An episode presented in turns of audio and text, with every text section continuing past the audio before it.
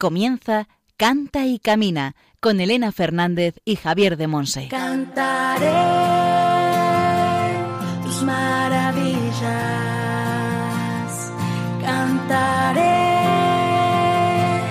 con todo mi amor, buscaré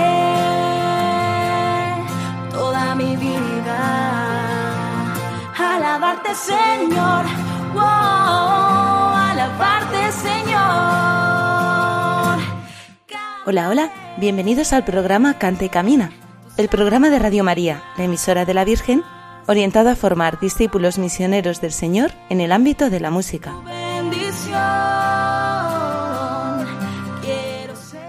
Aquí estamos un programa más para escuchar buena música y enriquecer nuestro saber y nuestra vida con formación y con testimonios de hermanos en la fe.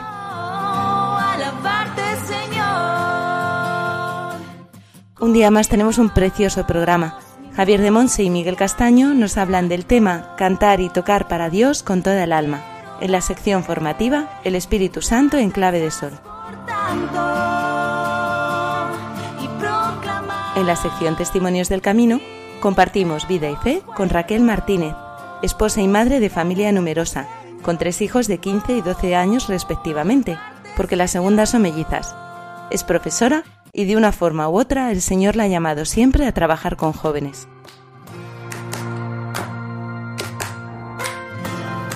Y entre las distintas secciones oraremos con canciones del padre Francis Silvestrini Adao, interpretado por el padre Cristóbal Fones, Azenet González y Kiko Argüello. Tenemos una gran noticia. Ya estamos preparando el PDF con un resumen de la formación de la segunda temporada y es de una belleza tremenda. Si aún no habéis pedido el de la primera, siempre estáis a tiempo. Después Juan Manuel González nos recordará el correo del programa y otras formas de contacto. Y al micrófono quien nos habla, Elena Fernández, desde los estudios centrales de Radio María en Madrid. Comenzamos. Proclamaré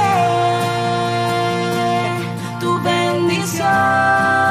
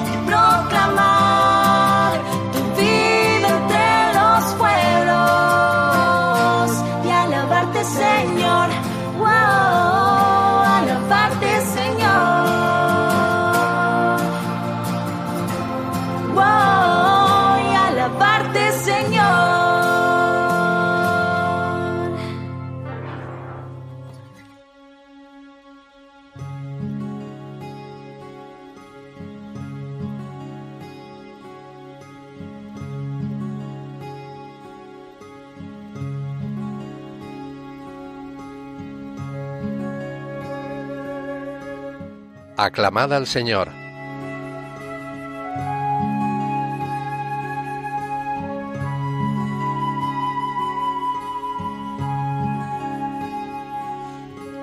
Venid, aclamemos al Señor, demos vítores a la roca que nos salva. Entremos a su presencia dándole gracias, aclamándolo con cantos. Salmo 95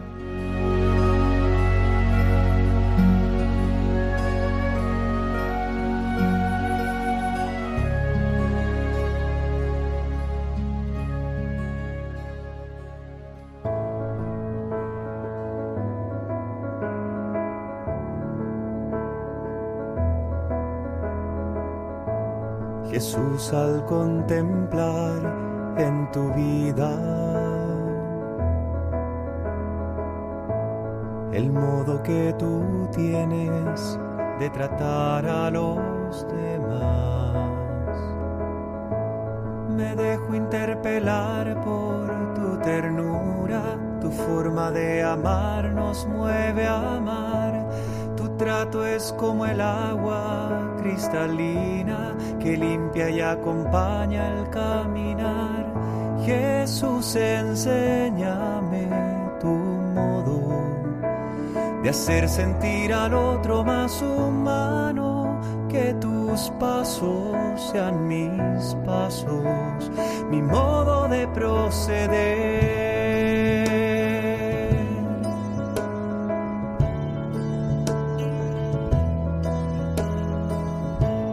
Jesús, hazme sentir con tus sentimientos, mirar con tu mirada, comprometer mi acción, donarme hasta la muerte por el reino, defender la vida hasta la cruz, amar a cada uno como amigo y en la oscuridad llevar tu luz. Jesús, enséñame tu modo de hacer sentir al otro más humano, que tus pasos sean mis pasos, mi modo de proceder.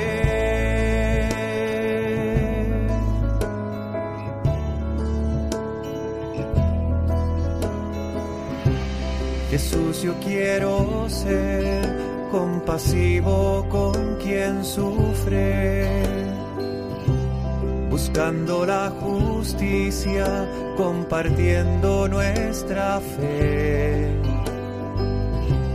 Que encuentre una auténtica armonía entre lo que creo y quiero ser.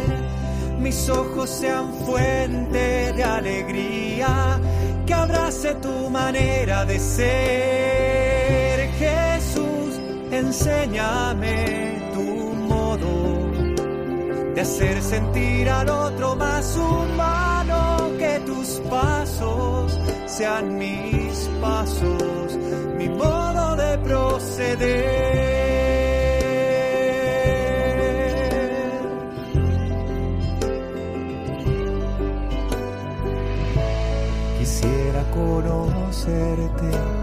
Jesús, tal como eres. Tu imagen sobre mí es lo que transformará mi corazón en uno como el tuyo, que sale de sí mismo para dar, capaz de amar al Padre y los hermanos, que va sirviendo al reino en libertad. Jesús, enséñame tu modo de hacer sentir al otro más humano, que tus pasos sean mis pasos, mi modo de proceder.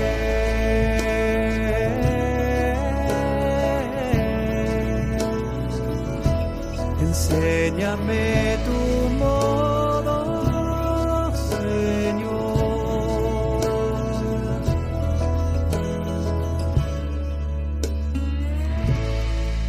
Hemos escuchado la canción Tu modo del sacerdote jesuita brasileño Francis Silvestrini Adao, traducida e interpretada por el sacerdote jesuita chileno Cristóbal Fones. Estás escuchando el programa Canta y Camina con Elena Fernández y Javier de Monse.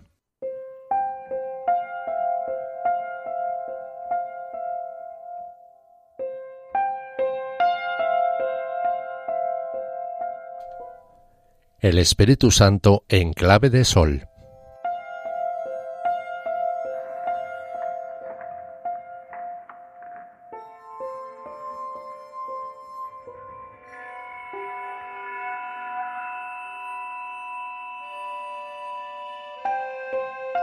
Nuestro tema de hoy es cantar y tocar para Dios con toda el alma. La carta a los Efesios constituye una especie de testamento espiritual del apóstol Pablo a las iglesias de Asia Menor. La segunda parte del capítulo 5 de esta carta le llamo yo Carta del apóstol San Pablo a los ministerios de música cristianos. En ella hay una exhortación fundamental que hace Pablo, que es llenaos del Espíritu Santo. Y a continuación, cinco aspectos concretos. Recitad entre vosotros salmos, himnos y cánticos inspirados, cantad para el Señor con toda el alma, con todo el corazón, tocad para el Señor con toda el alma, dad gracias siempre y en todo a Dios Padre en el nombre del Señor Jesús, y la última, someteos unos a otros por amor a Cristo. Este texto de la Escritura quiere mostrarnos de qué modo la plenitud del Espíritu tiene como consecuencia el canto, la alabanza, la acción de gracias, el sometimiento mutuo. Pero por otra parte, también nos hace comprender que cuando cantamos unidos unos a otros, sometidos los unos a los otros, alabando al Señor con toda el alma, dándole gracias por todo, estamos abriéndonos a la acción del Espíritu y podemos experimentarlo con mayor plenitud. O sea que el canto es a la vez una característica de la plenitud del espíritu, pero también un cauce, un camino para ir hacia esta plenitud. Es como un canal de doble dirección. Por él recibimos la gracia, la vida de Dios, y por él expresamos esta vida que llega a nuestro interior.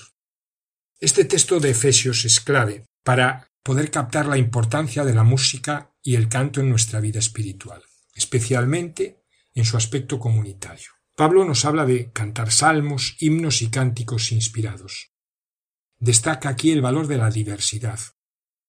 La Biblia nos transmite 150 salmos muy diferentes, que se cantarían con melodías también diferentes.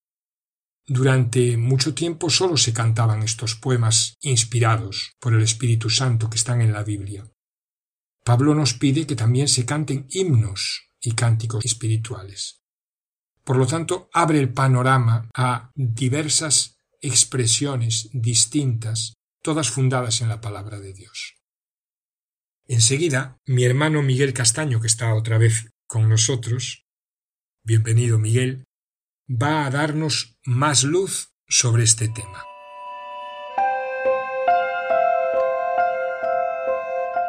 Cantad y tocad con toda el alma para el Señor. Durante varios años fui emigrante en Venezuela, y fue allí donde viví un segundo de Dios que cambió mi vida, mi corazón. La palabra de Dios se hizo viva en mí.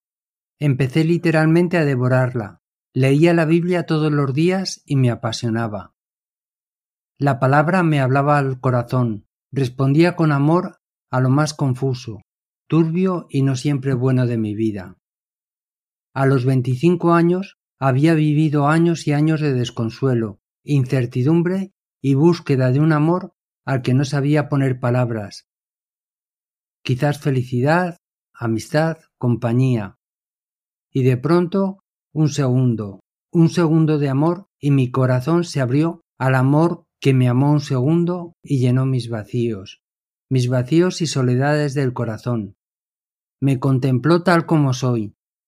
Mi vida entró en otra dimensión, la del amor, la alegría, el gozo, el júbilo y la alabanza al que es la palabra, Cristo. Hay dos pasajes en la Biblia que me hicieron entender la importancia de la palabra de Dios. Cuando lo que leemos lo hacemos realidad en la vida, es cuando, como una semilla que germina, la palabra actúa. Y nosotros, aun cuando las circunstancias de la vida no nos son favorables, recogemos el fruto de lo sembrado en nosotros. El primer pasaje lo escribe Pablo a los colosenses, en Colosenses 3, 16, 17.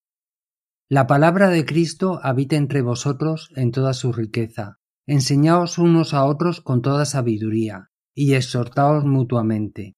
Cantad a Dios, dando gracias de corazón, con salmos, himnos y cánticos inspirados y todo lo que de palabra o de obra realicéis, sea todo en nombre de Jesús, dando gracias a Dios Padre por medio de él. Pablo nos marca todo un itinerario.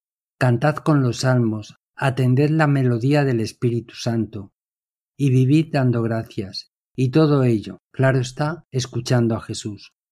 Y también Pablo escribirá a los Efesios, y les dirá lo mismo, y esto lo encontramos en Efesios 5, 18b 20. Dejaos llenar del Espíritu, recitad entre vosotros salmos, himnos y cánticos inspirados. Cantad y tocad con todo el alma para el Señor. Dad siempre gracias a Dios Padre por todo, en nombre de nuestro Señor Jesucristo. Así que si tenemos dudas de qué hacer o cómo vivir, podemos practicar esta pauta de vivir con la acción de gracias a Dios, cantándole y alabándole. Sabemos que no solo a Pablo le dio resultado, muchos otros nos hablan de las bondades de la alabanza a Dios. Después de aquel instante de Dios en mi vida, la palabra ha ido ocupando más y más espacio dentro de mí.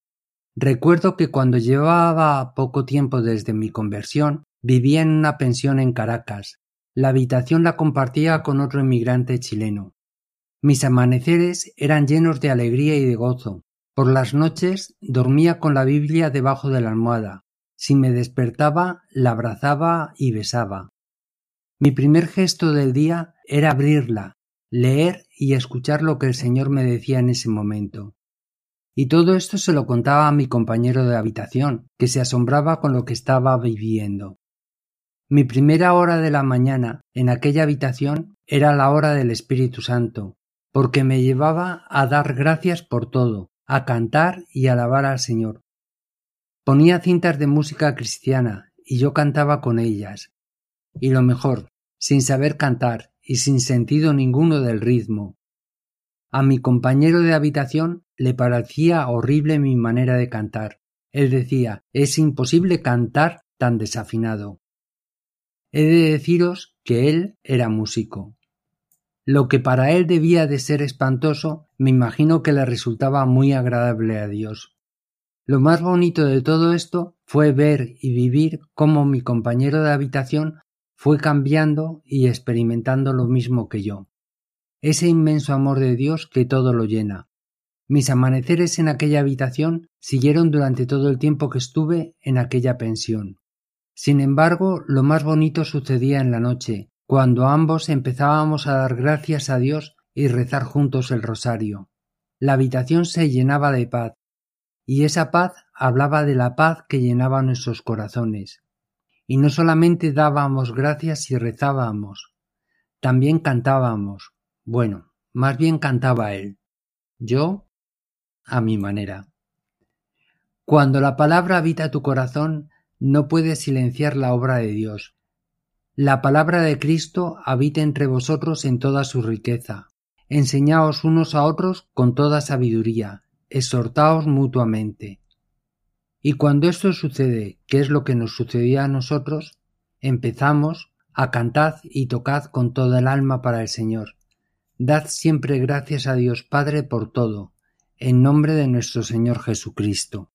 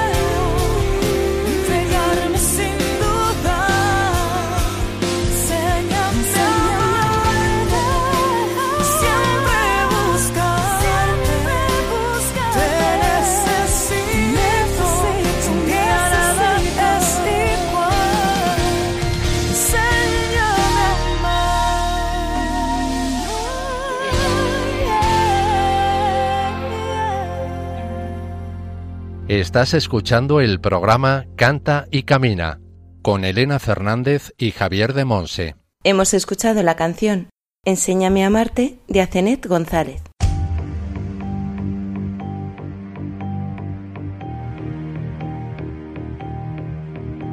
Testimonios del Camino.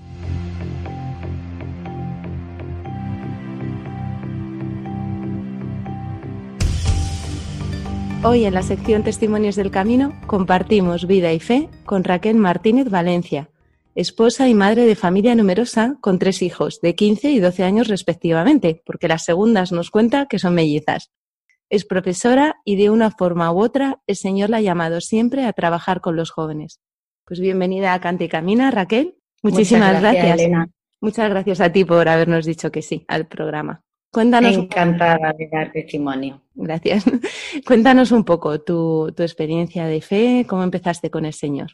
Bueno, yo de pequeña me eduqué en el Colegio de la Compañía de María y siempre he tenido una relación muy especial con María. Recuerdo que en el cole teníamos un coro y un profe de música que, bueno, que nos entusiasmaba muchísimo. Con este coro cantábamos eh, villancicos en Navidad, cantábamos a misa, toda la, lo que era la actividad pastoral ¿no? del colegio.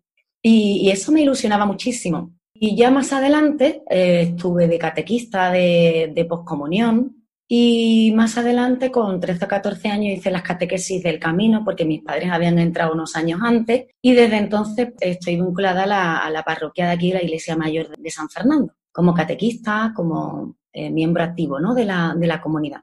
Pero sí que es verdad que tuve una etapa difícil ¿no? de la adolescencia en la cual me aparté bastante de, de esa intimidad con el Señor. Y quizá por eso veo tan importante esto que tú decías en mi presentación. No sé, que me he sentido llamada a trabajar con chicos que pasan esta etapa. Una etapa muy dura, ¿no? De la vida, porque eh, nosotros los profes estamos acostumbrados a hablar con los chavales y nos parece que aparentemente ninguno tiene ningún problema, pero cualquiera que, que, bueno, que se acuerde de su propia, su propia adolescencia o que tenga un poquito de visión más allá, verá que detrás de cada uno pues hay una historia, hay un sufrimiento y bueno, en la medida de lo posible, pues que el Señor se valga de nosotros, ¿no? Para, para darle una palabra, para animarle, para invitarle, eh, o bien unas catequesis, bien unas confirmaciones que ahora se están haciendo aquí, un grupo de confirmación de gente alejada de la iglesia y se va por los institutos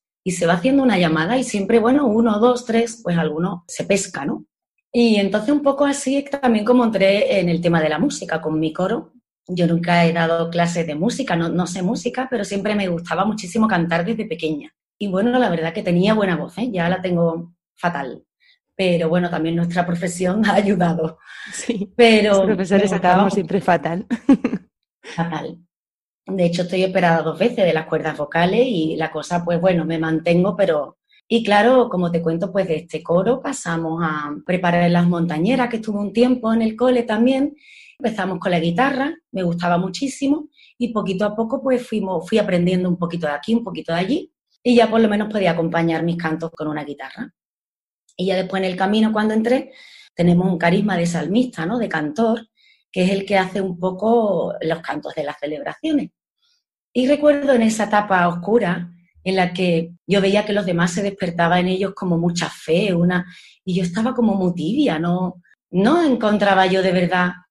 Pero fíjate que el Señor se valió de esa misión que yo tenía que realizar, que era cantar en una celebración de palabra, pues teníamos una lectura y se hace un canto después de, de la lectura o en la Eucaristía, ¿no?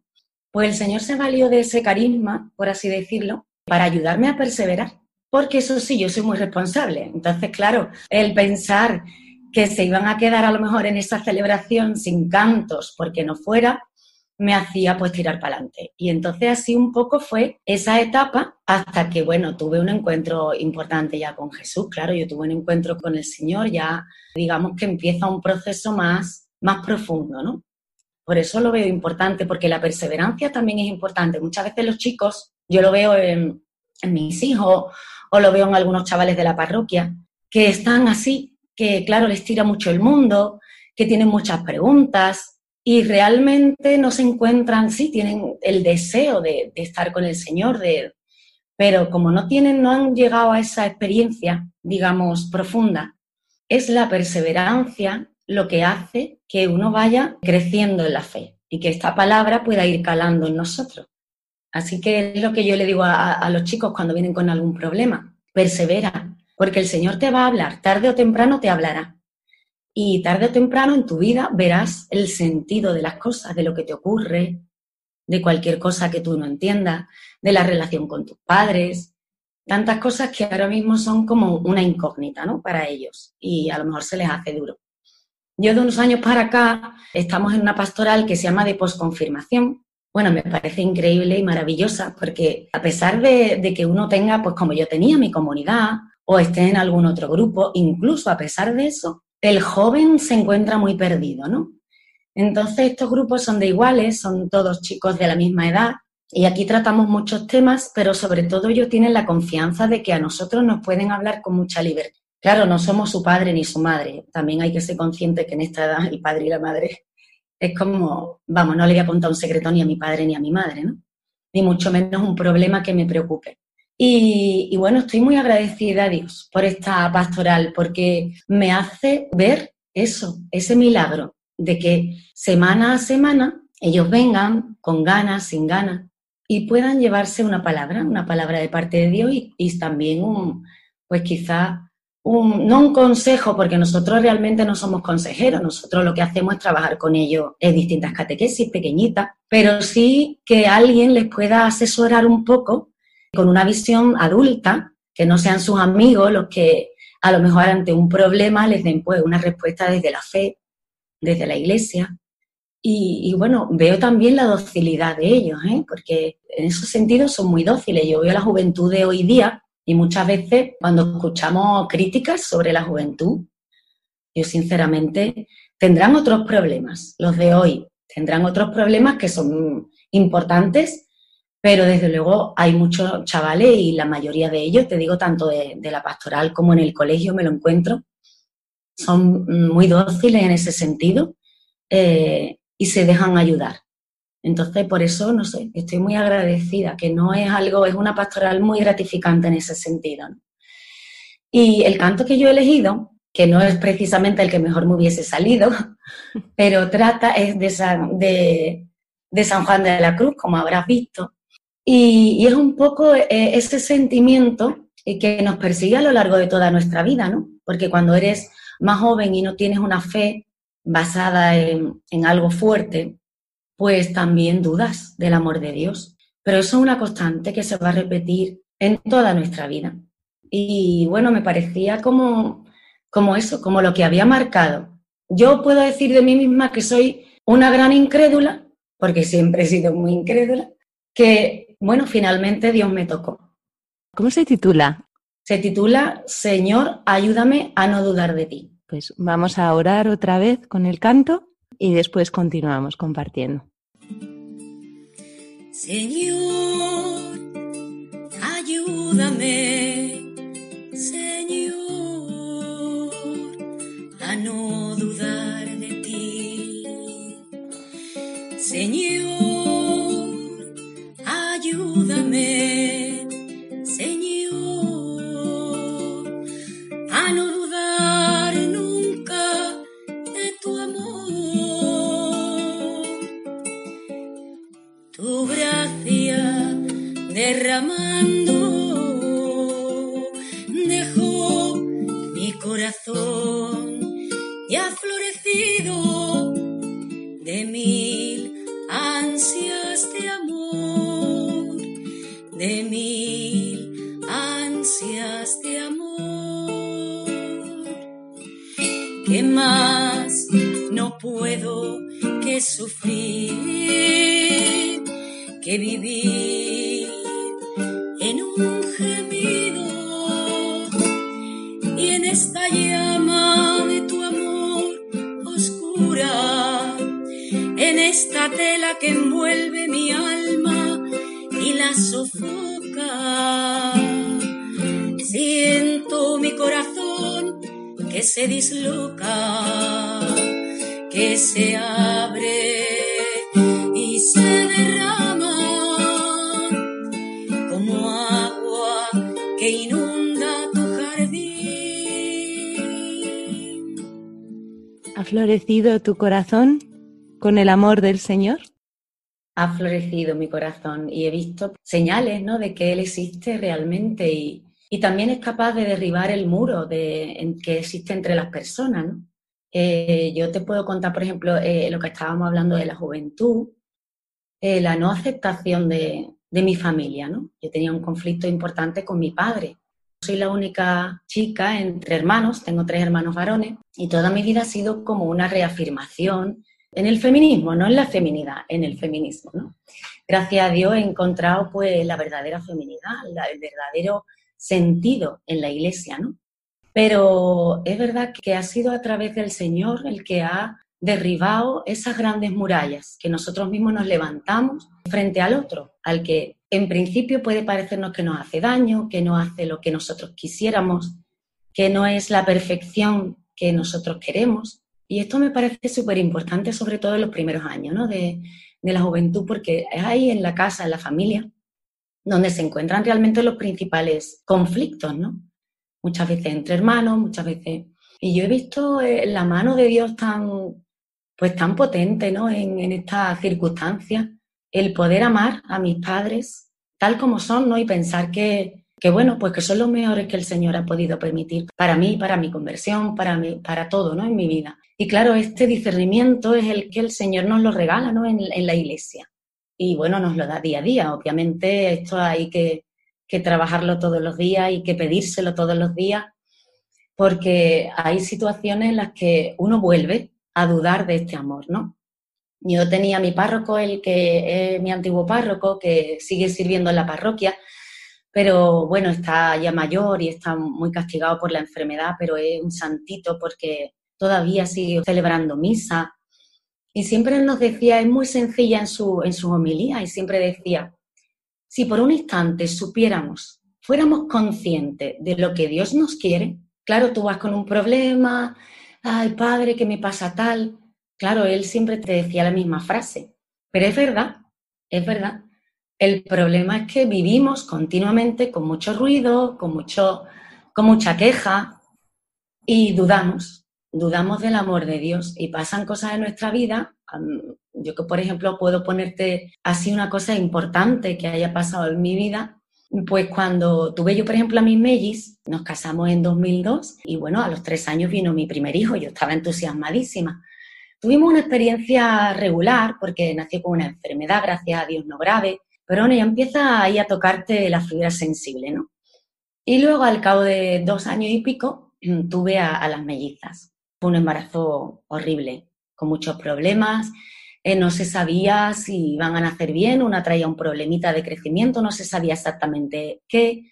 Hoy día pegan mucha paliza con el tema de, las analíticas eh, y, no sé, Creo que por un lado los médicos están obligados, porque como tenemos las leyes que tenemos, ellos están obligados a ponernos, pero es verdad que las jóvenes que hoy día se quedan embarazadas es un reto frente a la sociedad, porque cualquier cosita te alertan muchísimo y bueno, nosotros nos estuvieron pues proponiendo muchas veces ¿no? la opción del aborto, porque se sabía que había un problema importante y no se sabía cuál.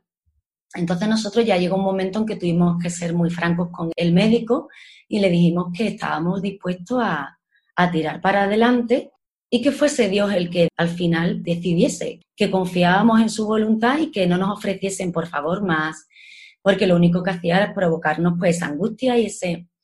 Y a partir de ahí la verdad es que nos trataron muy bien, fueron muy, muy respetuosos con nosotros, pero claro, al final el problema era que una de ellas no crecía no por competencia ni nada, era un problema. Y tuvieron que hacerme una cesárea urgente. Esto estamos hablando de 29 semanas de gestación, que un embarazo normal son 40, pues 6 meses y poco. Entonces tengo a Marta con un kilito 400, que estaba bien para su edad gestacional, pero Belén, que era la pequeña, pues nace con 875 gramos.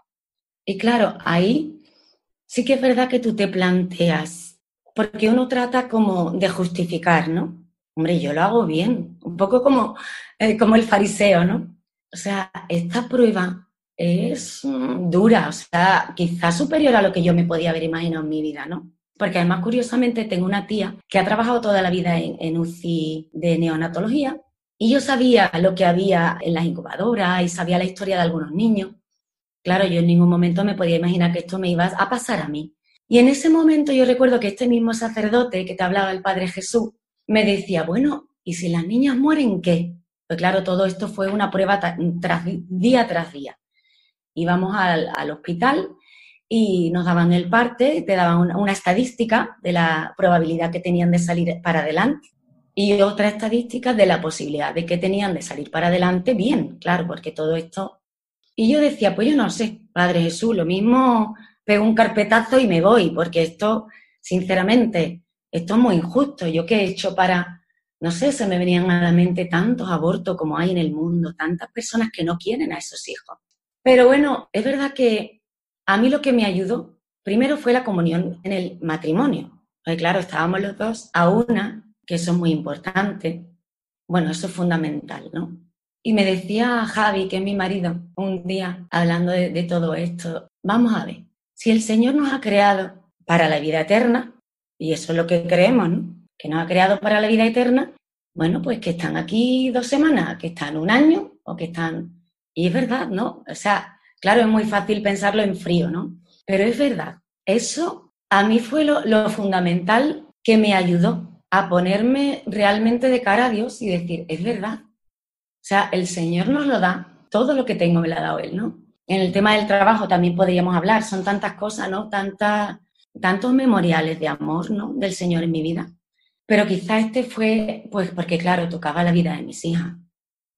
Y claro, el sufrimiento de pues, una madre eh, que no sabe si vas a salir, si no vas a salir adelante, si además eran dos, las probabilidades, claro, esas estadísticas, mm, estamos hablando de dos casos.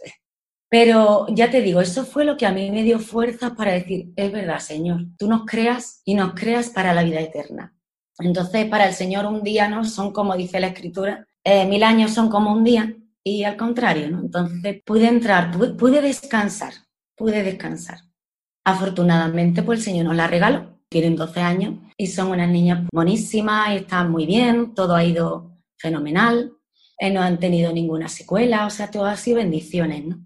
Pero es verdad que eso es un milagro. O sea, el, mismo médico nos lo decía, esto es un milagro. Y decía, bueno, eh, también es verdad que la oración de la comunidad, de mis hermanos, Mm, yo notaba ¿no? esa fuerza de la oración se palpaba, yo tenía una tranquilidad y una serenidad que yo por mí misma era incapaz, porque soy muy afectiva y soy muy llorona y ya tú me estás viendo que no puedo, pero eso me dio la fuerza, ¿no?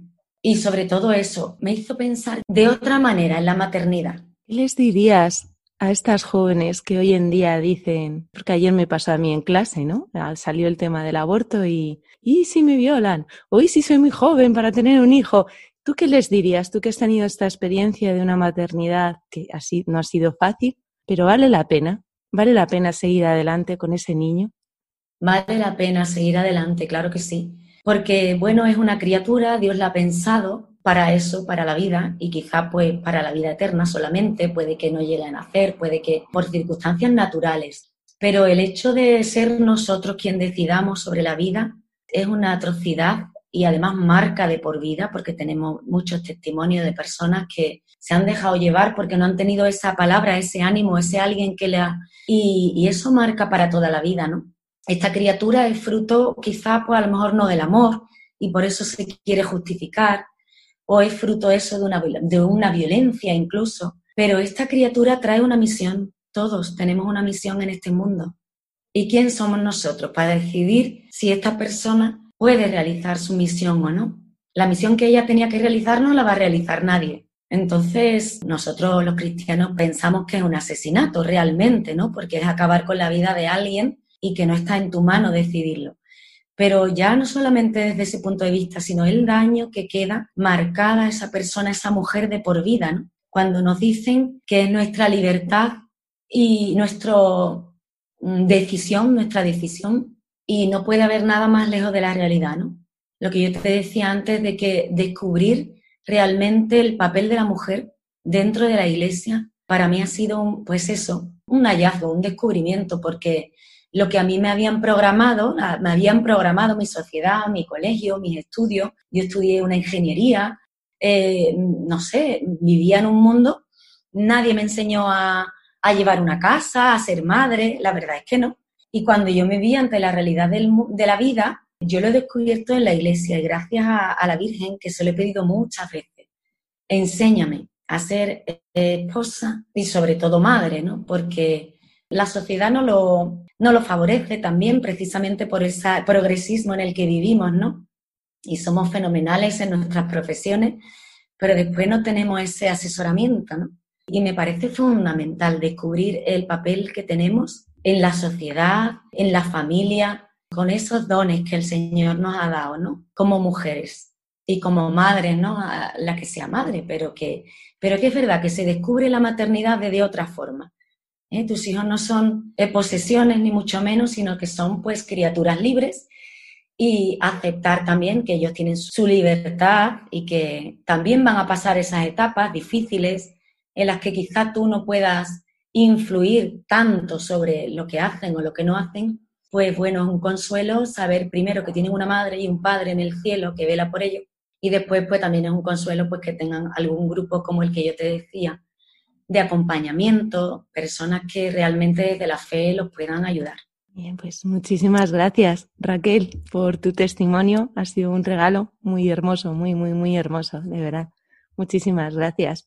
Hoy hemos tenido con nosotros a Raquel Martínez Valencia, esposa y madre de familia numerosa, con tres hijos. ¿Cómo se llama el mayor? El mayor se llama Guillermo. Pues con Guillermo, con Marta y con Belén. Y las dos segundas son, son mellizas. Es profesora y el Señor la ha llamado siempre a trabajar con jóvenes y ahí está, haciendo ese acompañamiento tan necesario en la juventud de hoy en día para que este mundo no, no les pierda, porque al final ellos creen que están encontrados, pero están perdidos. Solo en Dios encontramos realmente nuestro camino y nuestra plenitud. Pues muchísimas gracias, Raquel, de verdad. Gracias a ti, Elena. Que Dios te bendiga. Igualmente.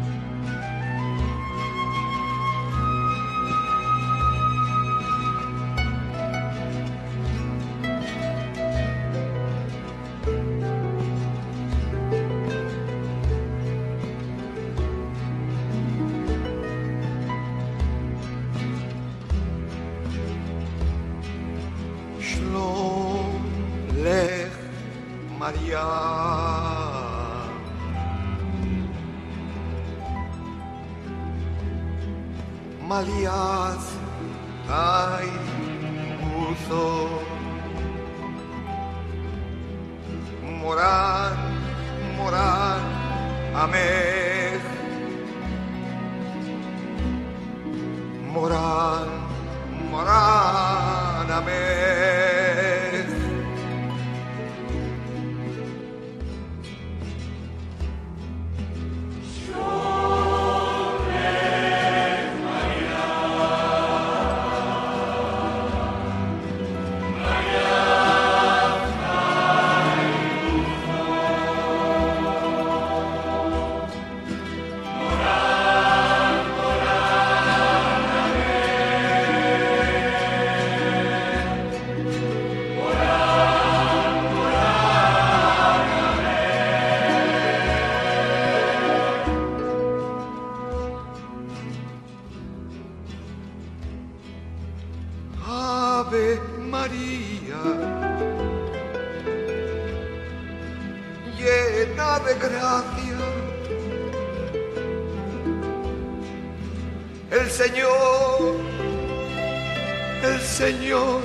es contigo.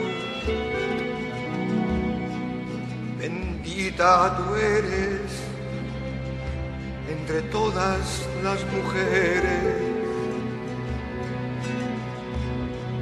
Y bendito es el fruto de tu seno, Jesús.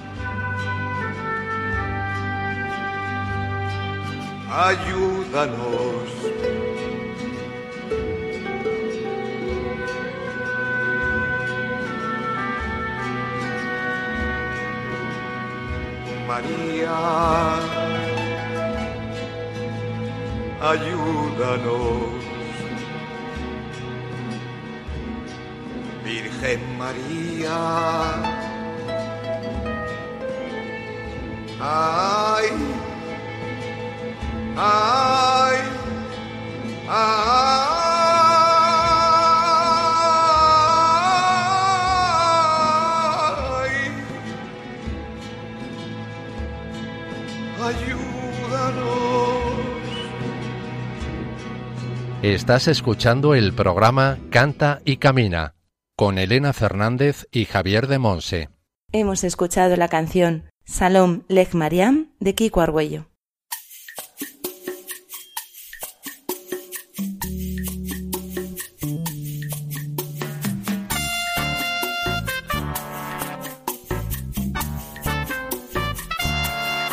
Para saber más, En esta sección de Para saber más, compartimos con vosotros las preguntas, testimonios o comentarios que nos hacéis llegar, directamente al correo del programa o a través de las redes sociales, compartiendo aquello que el Señor pone en vuestro corazón tras escuchar Cante y Camina. Hoy os traemos el mensaje que Elena García nos ha enviado al correo del programa. Dice así. Muy buenas. Ante todo, felicitaros de corazón por el programa que tenéis. Escucho los podcasts del programa todas las noches después de acostar a nuestro bebé y estoy agotada, y me devuelve las fuerzas con las canciones, los testimonios y la formación. De verdad, muchísimas gracias. Pues mil gracias, Tocaya, por tu testimonio, tu escucha y tu oración por nosotros. Que Dios te bendiga abundantemente. Juan, por favor, ¿nos recuerdas a través de qué medios los oyentes se pueden poner en contacto con nosotros? Puedes mandarnos tus preguntas y dudas por distintos medios. Por mail a cantaycamina@radiomaria.es, dejando un mensaje en nuestro contestador 91 153 85 70 y siguiendo las indicaciones y por correo a Paseo de Lanceros 2, primera planta, 28024, Madrid.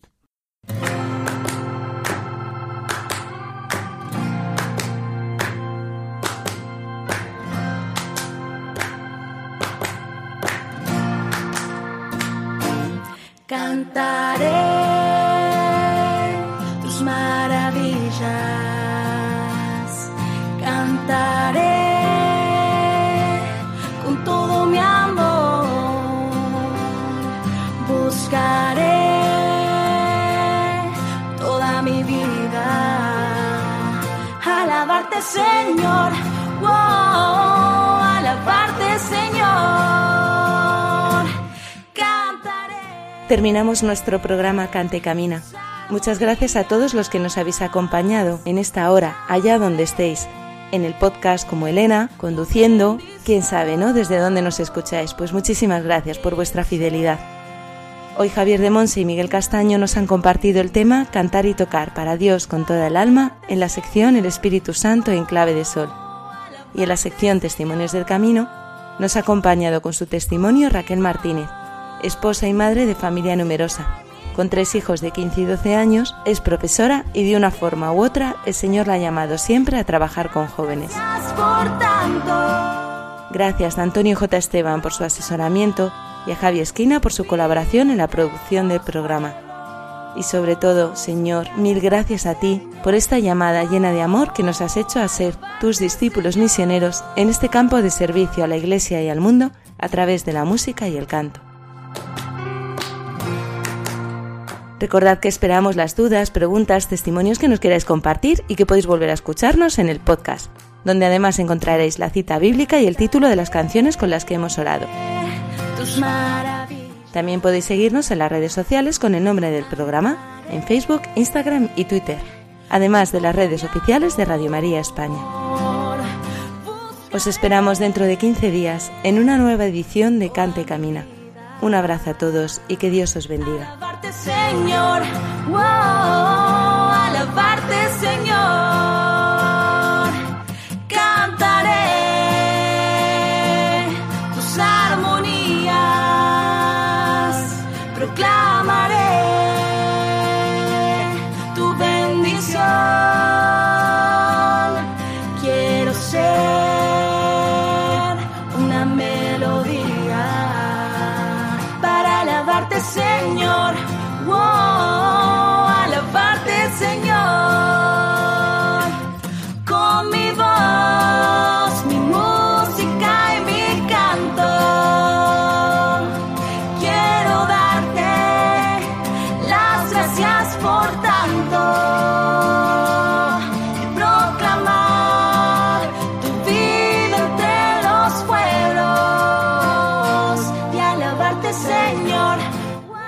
Así finaliza en Radio María Canta y Camina con Elena Fernández y Javier de Monse.